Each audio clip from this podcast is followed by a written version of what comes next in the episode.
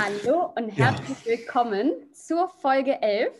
Und das Thema der heutigen Folge ist, wie vermehre ich mein Geld? Und bei der heutigen Podcast-Folge habe ich einen ganz besonderen Gast bei mir, der für mich herzlichste Aktionär überhaupt, Maxim Rode. ja, Maxim ja. ist äh, ganz kurz, ich sage noch mal ein paar Worte zu dir, dann kannst du gerne noch mal was ergänzend dazu sagen. Und äh, ja, Maxim gibt in seinem Coaching all sein Wissen, seine Tools und seine Learnings zum Thema Aktienmarkt weiter und eben auch aus seinen angewandten Erfahrungen, sodass du deinen Start oder, falls du bereits, bereits Aktionär bist, dein bestehendes Aktienportfolio mit deinen Zielen und Wünschen und deinen Ressourcen matchen kannst. Herzlich willkommen, Maxim. Mega, also was für eine Einleitung, ja. Ich bin, ich bin froh, hier zu sein. Ich äh, freue mich auf jeden Fall ja, auf das Gespräch mit dir. Ist, immer wieder, ist mir immer wieder eine Freude. Ja, für diejenigen, die dich noch nicht kennen, sag gerne auch ein bisschen mhm. noch mal was zu dir, zu deinem Unternehmen. Ja, gerne. Also ich bin ja nicht berühmt. Ähm, ich, bin, äh, ich bin Maxim, äh, ich bin äh, noch 25 Jahre alt, ja, werde jetzt in diesem Jahr 26. Und mein Alltag besteht tatsächlich einfach daraus, dass ich Menschen entweder den Einstieg am Aktienmarkt vereinfache oder auch Menschen, die halt schon am Aktienmarkt aktiv sind ähm, und einfach da ihre Fähigkeiten im Bereich Analyse zum Beispiel verbessern wollen. Ähm, und das mache ich tagtäglich äh, ja, durch meine Zusammenarbeit, durch mein Coaching und äh, mein Leben. Also das, was man von mir auf Instagram sieht oder auf YouTube sieht, ist eigentlich das, was ich wirklich im Alltag mache. So, es ist echt, äh, man denkt ja oft, oh, da sieht man halt nicht viel, aber ich mache nichts anderes als das, äh, was man da sieht. Und ich liebe das Ganze. Ich mache das jetzt ähm, bereits seit Ende 2018 ja, und äh, was soll ich sagen? Ich gehe ich geh den Weg einfach weiter. Oh ja, das ist so der Wahnsinn. Also guckt euch gerne, falls ihr ihm noch nicht folgt auf Instagram, mal sein Instagram-Profil an. Ich werde es auch in den Show Notes natürlich verlinken. Und äh, ja, lass uns direkt mal loslegen, Maxim. Und zwar gerne. ist ja das Thema, ähm, wie vermehre ich mein Geld? Und das ist tatsächlich auch die erste Frage, die ich nämlich mhm. auch ähm, in meinen Nachrichten auf Instagram dazu bekommen habe. Also nimm uns mhm. da gerne mal mit, wenn man gar keine Ahnung hat. Wie kann ich es schaffen, dass mein Geld sich mhm. vermehrt? Ähm, also Voraussetzung ist natürlich, dass man sein Geld behält. Ja, ähm, ne, dass man überhaupt in der Lage ist äh, zu sagen, okay, man kann mit gutem Gewissen sein Geld behalten. Das ist ja für viele Leute schon schwierig. Sie werden schon nervös, wenn, ja, wenn ein paar größere Summen auf dem Konto sind, dann findet man sofort irgendeine andere Verwendung dafür, ne, dass das Geld auch schnell wieder weg ist. Ähm, Geld vermehren gibt es natürlich viele Möglichkeiten. Da gibt es ehrlicherweise natürlich nicht nur den Aktienmarkt. Ähm, es gibt äh, sämtliche Assets, die man sich aussuchen kann. Das heißt, ähm, bevor ich in Betracht ziehen würde, gehe ich jetzt in den Aktienmarkt oder nicht, würde ich mich halt fragen, okay, was will ich überhaupt? Was passt zu mir? Was ist überhaupt mein Ziel? Ne, das ist auch oft was, also 95 Prozent der Leute sich keine tiefgründigen Gedanken machen. Also was, was, also warum überhaupt der Aktienmarkt und was kann ich mir bieten? Und ähm, einfach gesagt äh, kann man dann durch Investitionen in verschiedene Assetklassen, ich fokussiere mich wie gesagt auf den Aktienmarkt, sein Geld vermehren, ja, indem man sich halt dann an wunderbaren Unternehmen beteiligt und ja an, an deren Gewinne einfach mitprofitiert langfristig. Und ist für mich auch einer der einfachsten Wege, Vermögen aufzubauen, ist für jeden zugänglich, egal woher man kommt, was man für Geld hat. Da gibt es keine Eintrittsbedingungen, äh, äh sage ich mal. Ne? Ist für jeden einfach da. Ja, super. Ja, und du hast ja auch schon in deinen Folgen auch mal generell natürlich mehrere mhm. Assetklassen besprochen. Deswegen einfach nur ja. äh, vollständigkeitshalber magst du dazu gerne ergänzend mhm. auch nochmal was sagen, weil du gerade gesagt hast, beim mhm. Aktienmarkt sind ja die Eintrittsbarrieren relativ mhm. gering im Vergleich zu was zum Beispiel. Ja, also zum Beispiel Immobilien. Äh, wenn du, ich sage jetzt mal, ähm, nehmen wir mal an, du hörst jetzt zu, du bist noch äh, in einem Alter, wo man vielleicht gerade anfängt, Geld zu verdienen. Ja? Ähm, da kannst du, sage ich mal, äh, oder da brauchst du halt schon ein gewisses Eigenkapital, sage ich mal, um äh, anzufangen. Ne? Das heißt, du kannst nicht einfach, sage ich mal, wenn du 1000 Euro auf dem Konto hast, direkt loslegen und deine erste Immobilie kaufen. Im Normalfall. Wenn du jetzt 10.000 Euro netto verdienst in deinem ersten Job, dann herzlichen Glückwunsch, dann werden die Banken auch mit dir sprechen. Aber ansonsten ähm, finde ich, dass am Aktienmarkt gibt es ja einfach übertrieben viele äh, Möglichkeiten, übertrieben viele äh, äh Unternehmen, die vielleicht auch zu deinen Werten passen, zu, zu äh, zu deinen Interessen, ja, zu dem, was du auch äh, gerne vertrittst. Und das meine ich halt mit zugänglich. Du kannst halt mit kleinem Geld anfangen, du kannst äh, äh mit sehr viel Geld äh, reingehen. Und ähm, ich finde, also es gibt ja Gold, Krypto, ähm, Rohstoffe generell äh, und so weiter und so fort. Am Aktienmarkt gibt es die meiste Auswahl. Ne? Also du, es ist sehr vielfältig, das meine ich damit. Ne? Und äh, man kann das äh, jederzeit auch von zu Hause machen. Deswegen finde ich den Aktienmarkt eigentlich besonders, besonders spannend, weil äh, er sehr vielfältig ist und du quasi in einer Assetklasse selber sehr viele Möglichkeiten hast. Mega, mega, mega gut. Ja, du hast es gerade auch schon angesprochen, dieses klassische Beispiel, wenn du jetzt irgendwie ein Startkapital mhm. von 1000 Euro hast. Das ist tatsächlich auch die nächste Frage. Und zwar hatte jemand gefragt gehabt, wie würdest du vorgehen, wenn du mhm. gerade deine Reise auf dem Aktienmarkt startest und eben dein Startkapital ungefähr bei 1000 bis 2000 Euro liegt? Und vor allem auch, auf welche Fra äh, Faktoren ist zu achten bei den ersten Schritten? Heißt also, dass man jetzt noch kein Vorwissen hat, äh, quasi das Geld ist da und man will, man will losstarten sozusagen. Richtig, genau. Ähm, ja, im ersten Punkt einfach Klarheit schaffen. Ne? Also ähm, wo steht man jetzt? Man hat jetzt die 1000 Euro zur Verfügung. Einfach auch mal schauen, okay, was kann man monatlich äh, auch investieren? Ähm, was für Geld ist frei dafür da?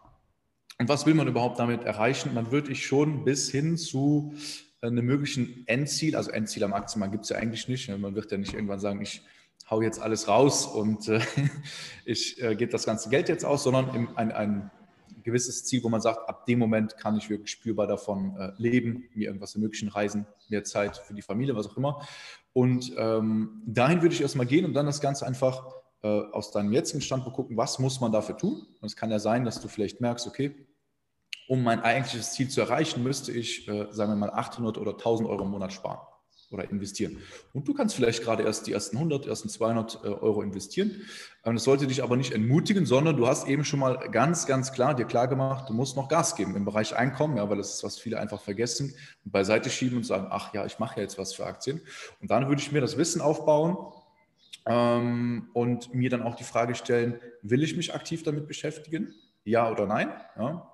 Vielleicht sagst du auch, ich will einen Teil passiv, einen Teil äh, aktiv machen. Und dann würde ich vielleicht auch äh, erstmal mit ETFs anfangen und da ähm, die ersten Schritte machen, dass man einfach, das hört sich jetzt richtig trivial an, vor allem für die Leute, die jetzt schon länger investiert sind, dass man einfach erstmal dieses erste Investment tätigt. Und das ist egal, ob das jetzt eine Aktie ist oder ein ETF ist, sondern dieser erste Schritt, dieses Überweisen auf ein anderes Konto, ja, ähm, und, und investieren in etwas, was plötzlich keinen festen Wert mehr hat auf dem Papier, und man sieht ja immer wieder schwankende Sachen, das ist der erste wichtigste Schritt. Und das führt in, in den meisten Fällen dazu, dass man dann auch weiterhin Lust hat, das Ganze auszubauen. Aber ich bin kein Freund davon, Ewigkeit in der Theorie zu bleiben und äh, sich irgendwie ein halbes Jahr zu überlegen, wo man jetzt ein Depot öffnet. Das ist, ist Quatsch.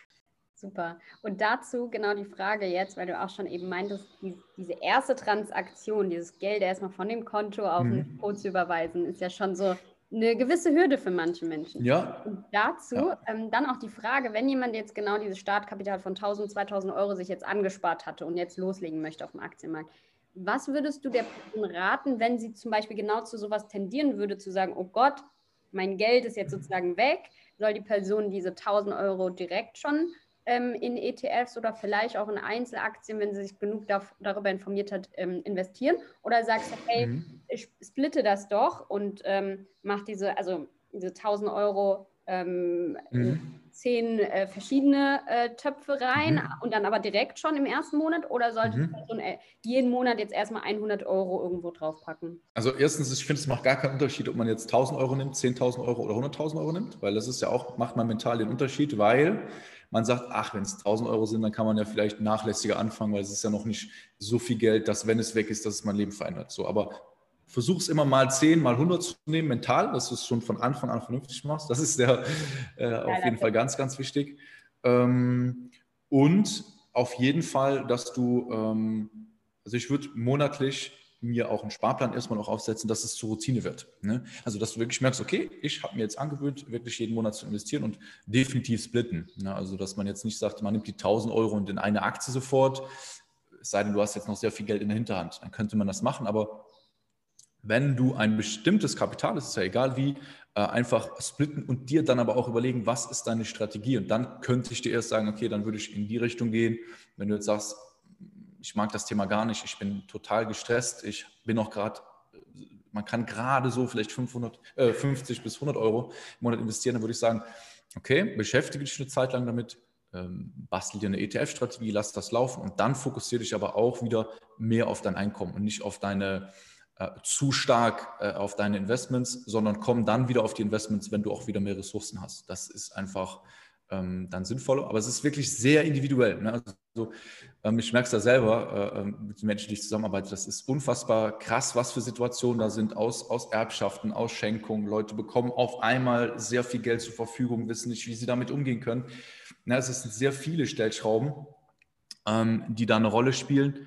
Aber in, in den meisten Fällen fängt es auch einfach wieder im Kopf an, ne? dass, dass man da äh, Ängste hat, äh, äh, sich selber zu viel Druck macht. Ähm, das ist das, äh, was wie in vielen Bereichen auch eine Riesenrolle spielt. Sehr, sehr coole Punkte. Dazu jetzt nochmal gerne, ich möchte es nochmal zusammenfassen. Mhm.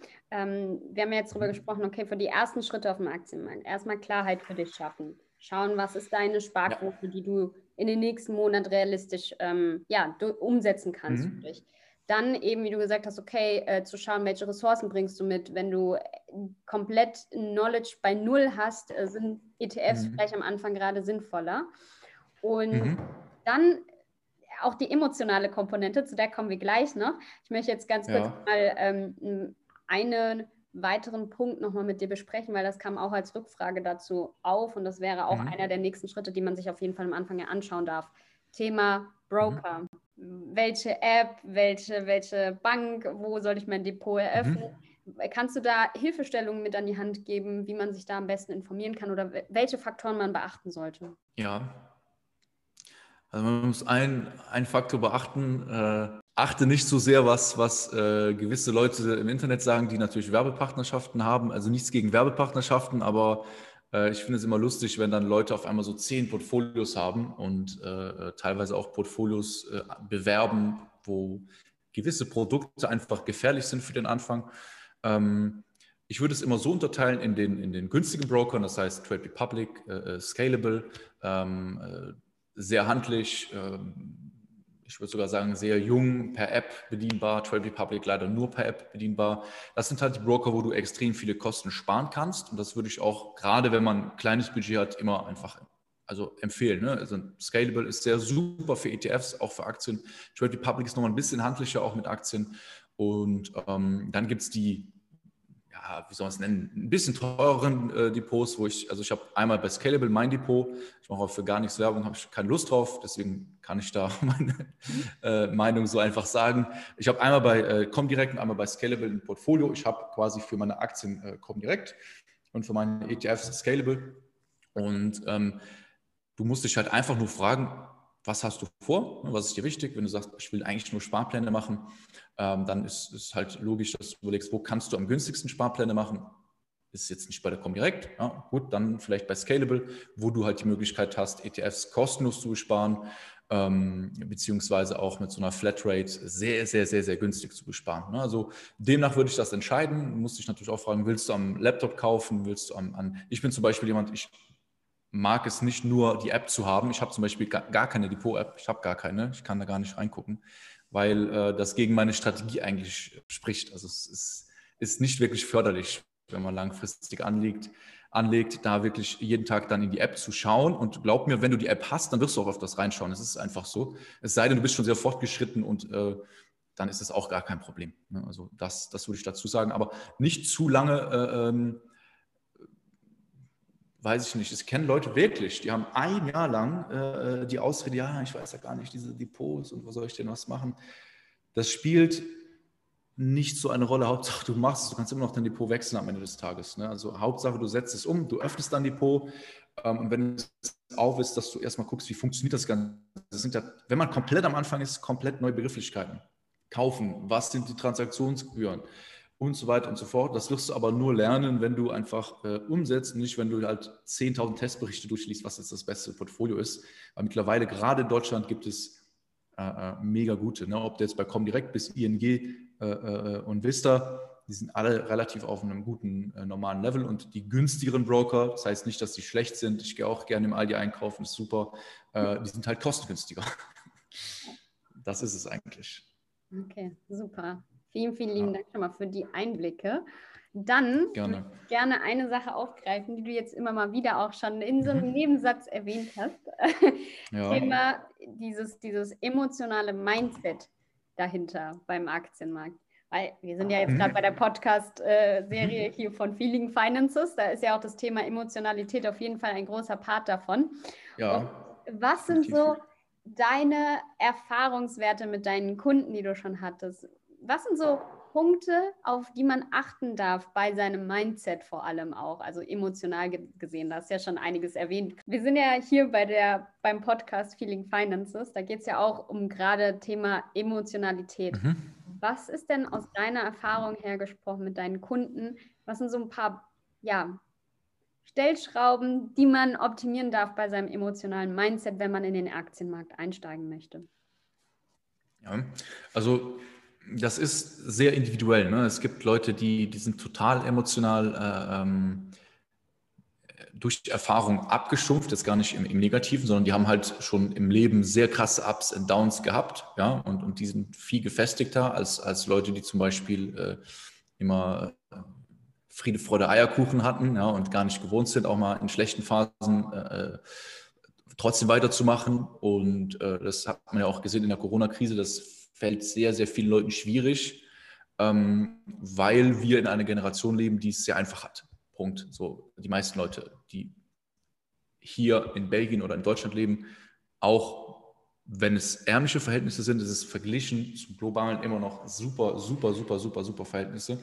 Und was man halt, worauf man achten muss, sind halt die verschiedenen Emotionen, die bei einem halt äh, zu unterschiedlichen Zeitpunkten auftreten. Nehmen wir mal äh, das größte oder die größte Angst oder auch das, was die meisten Leute davon abhält äh, zu investieren, schwankende Kurse ähm, oder fallende Kurse eher gesagt, weil nach oben schwanken, da freut sich ja jeder. Ja? Ähm, aber fallende Kurse, das ist immer so die Angst. Ne? Was passiert, wenn ich 10.000 Euro investiert habe und das fällt um 20 Prozent und so weiter und so fort. Ähm, und man muss sich eigentlich erstens äh, davon loslösen, ja, weil am Aktienmarkt ist es so, dass dein Vermögen einfach schwankt, äh, im Gegensatz zum Sparbuch. Aber um damit umzugehen, musst du dich kennenlernen als Investor und, und beobachten, wann reagierst du äh, äh wie, ja? wann wirst du vielleicht gierig, wenn es zu gut läuft und ähm, die, die schlimmsten emotionalen Entscheidungen passieren dann, wenn du es nicht bewusst wahrnimmst und wenn du im Land, jeder kennt das, ja, man regt sich auf, man ist in Rage und danach sagt man, wie konnte ich das sagen? Ja, ich habe den beleidigt, das meinte ich gar nicht so, ja, und das passiert halt, wenn du äh, äh völlig äh, äh, durch deine Gedanken dich zu schnell leiten lässt und dann passiert irgendwas Impulsives, was man vielleicht danach bereut und nicht so meinte. Und am Aktienmarkt ist das Schlimme. Ja? Wenn du äh, da Fehler machst, kosten die immer Geld. Und deswegen ist es da nochmal doppelt wichtig, aufzupassen und sich zu beobachten. Und ähm, durch Prozesse, die man einbaut, sei es eine Aktie richtig zu analysieren, bevor man sie kauft, sich quasi in so eine Situation zu bringen, wo es äh, äh, wo du dir quasi selber so Richtlinien äh, baust, dass es schwierig ist, da rauszukommen und so halt immer deinen Prozess einhältst und dich äh, dann auch emotional immer wieder kennenlernst und dann auch merkst, okay, ich bin jemand, äh, der, also ich beziehe es jetzt mal auf mich, anstatt in der Theorie zu bleiben, ich bin zum Beispiel jemand, ich hasse es, Geld zu verlieren. Ich hasse es einfach.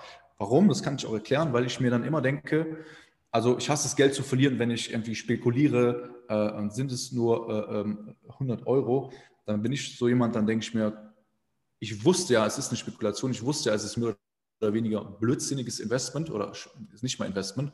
Da würde ich lieber mit dem Geld das Spenden, äh, essen gehen mit meiner Mom oder also deswegen habe ich auch sehr früh entschieden, ich mache so gut wie gar keine spekulativen Sachen, äh, weil es mir einfach nicht gut tut. Weil der, der Gewinn, ich sage jetzt mal aus, aus 1000 Euro, 1500 Euro zu machen, der ähm, ist sorgt bei mir für weniger Freude, als wenn ich aus 1000 Euro 500 Euro mache. Das regt mich dann mehr auf. Oder ich, also nicht, dass es mich aufregt, aber ich denke mir dann so, es ist ein unnötig verlorenes Geld. Damit hätte man viel Positiveres machen können. Ja, ja, sehr, sehr cool. Und es war jetzt gerade das Beispiel auch Thema Trading versus äh, langfristiges mhm. Investieren. War jetzt auch eine super Überleitung zur letzten Frage für die heutige Podcast-Folge. Und zwar, ja.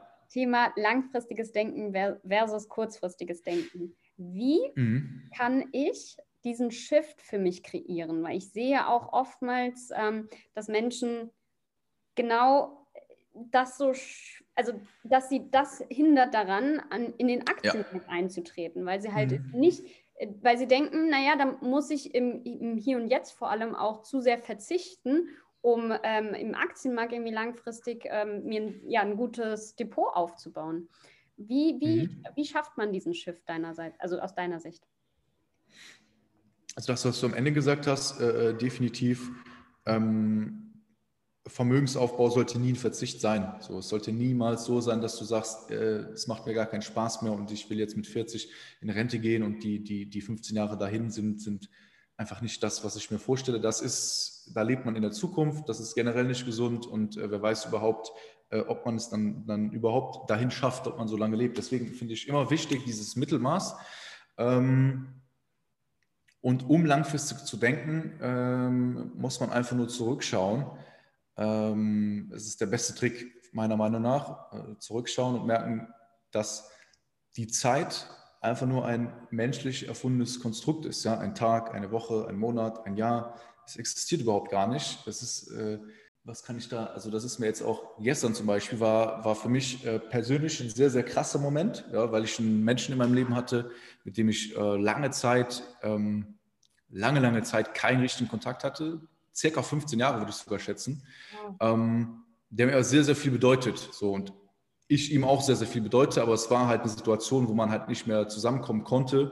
Das, das spielt auch keine Rolle. Aber der Punkt ist, es ist 15 Jahre her, aber äh, wir verstehen uns und es ist so, als wären diese 15 Jahre, als wäre das ein Jahr gewesen oder das ist, die Zeit ist einfach, also da habe ich mir das auch nochmal gedacht, so, das ist einfach nur ein Konstrukt, ja, wo viele Leute sagen, ah, 15 Jahre, ähm, äh, äh, da würde ich das niemals verzeihen, das ist ja so eine lange Zeit, aber es ist eigentlich äh, sehr, sehr schnell gegangen. Und das, das kann ja jeder, äh, jeder in, in andere, äh, in seinen Erinnerungen oder in seinen vergangenen äh, Sachen sich beziehen und sich einfach mal fragen, wo sind denn die letzten zehn Jahre hin? War das wirklich so eine lange Zeit oder ist es jetzt, wenn du darüber nachdenkst, man kann es gar nicht greifen. Wo ist die Zeit hin? Du kannst es nicht greifen. Nur wenn wir jetzt an nächstes Jahr denken oder wenn wir jetzt sagen, okay, in zwei Jahren oder ich muss noch drei Jahre zu, äh, studieren, dann ist das halt so, pff, ja, noch drei Jahre, das ist ja richtig lang. Und das Lustige ist, wenn die vorbei sind, dann äh, sagt man wieder, oh, wie schnell ist das denn vergangen? Ja, das ist immer wieder dasselbe. Aber wenn man das einmal versteht, ja,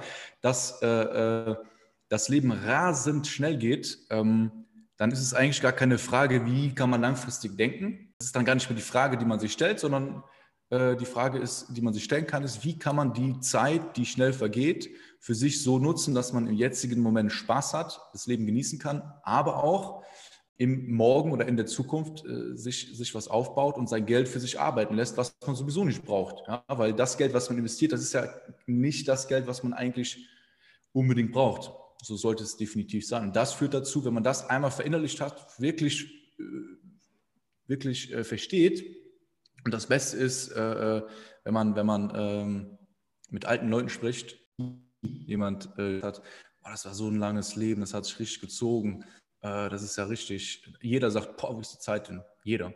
So, das ist richtig krass. Und es ist ja eigentlich logisch, wenn ich das jetzt so erkläre, ist das ja stimmt, eigentlich logisch, das wird eh wieder schnell vergehen. Und die ersten 10.000, die ersten 100.000, die erste Million wird wahrscheinlich auch viel schneller kommen, als man denkt.